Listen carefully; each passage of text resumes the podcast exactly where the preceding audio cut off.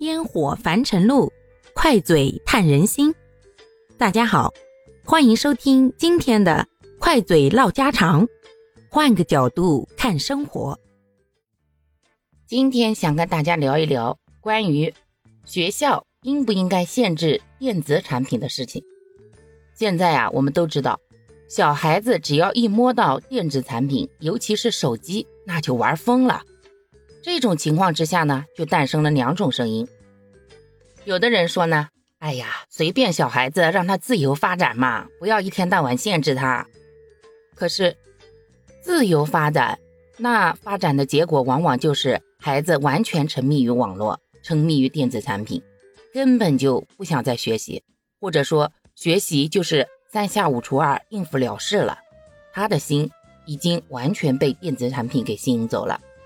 还有一种就说呢，那必须得限制呀，上学的时候都不限制的话，那平常的时候还怎么办啊？那就更没有办法了。我个人呢是比较倾向于后一种的，因为我们家那个熊娃就是陷于这样一个困境。为了这个，我已经把他送到寄宿学校了。寄宿学校的好处就是在学校所有人都没有电子产品，那么他们探讨的话题呢也就没有这方面的了。当他没有的玩的时候。他就只能学习了，毕竟指望小孩子的自控力强。说实话，我们成年人又有多强的自控力呢？何况是那么小的小孩子？更何况现在这样一个网络时代，所有的东西都是千人千面，根据你的爱好来的，让你只要点开以后就完全划不出去的那种状态，我们都控制不了，又何况那么小的孩子呢？作为一个时代的焦点问题啊！这个问题呢，一直到现在都是让家长很头疼的。我们家的娃呀，那个时候六年级，你都不知道他都能完成什么样子。白天的时候，放学回来了，装模作样写一会儿作业，或者说作业在学校做完了，然后就吭叽叽吭叽叽往大人身边凑，就想要看一会儿，这就拉倒了嘛。那就上楼睡觉呗。上楼的时候他上楼早，我们上楼晚。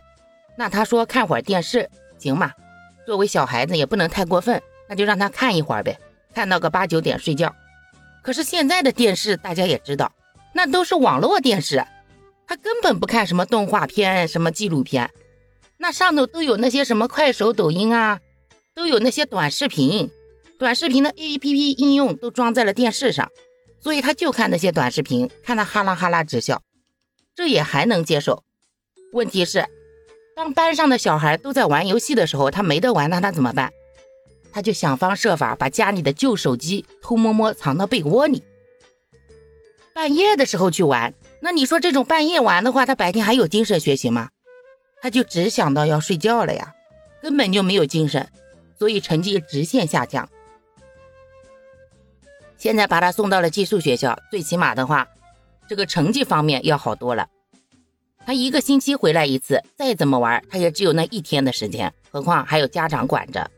所以，我个人还是赞同学校应该限制电子产品。不知道各位有什么想法呢？欢迎评论区一起交流一下哟。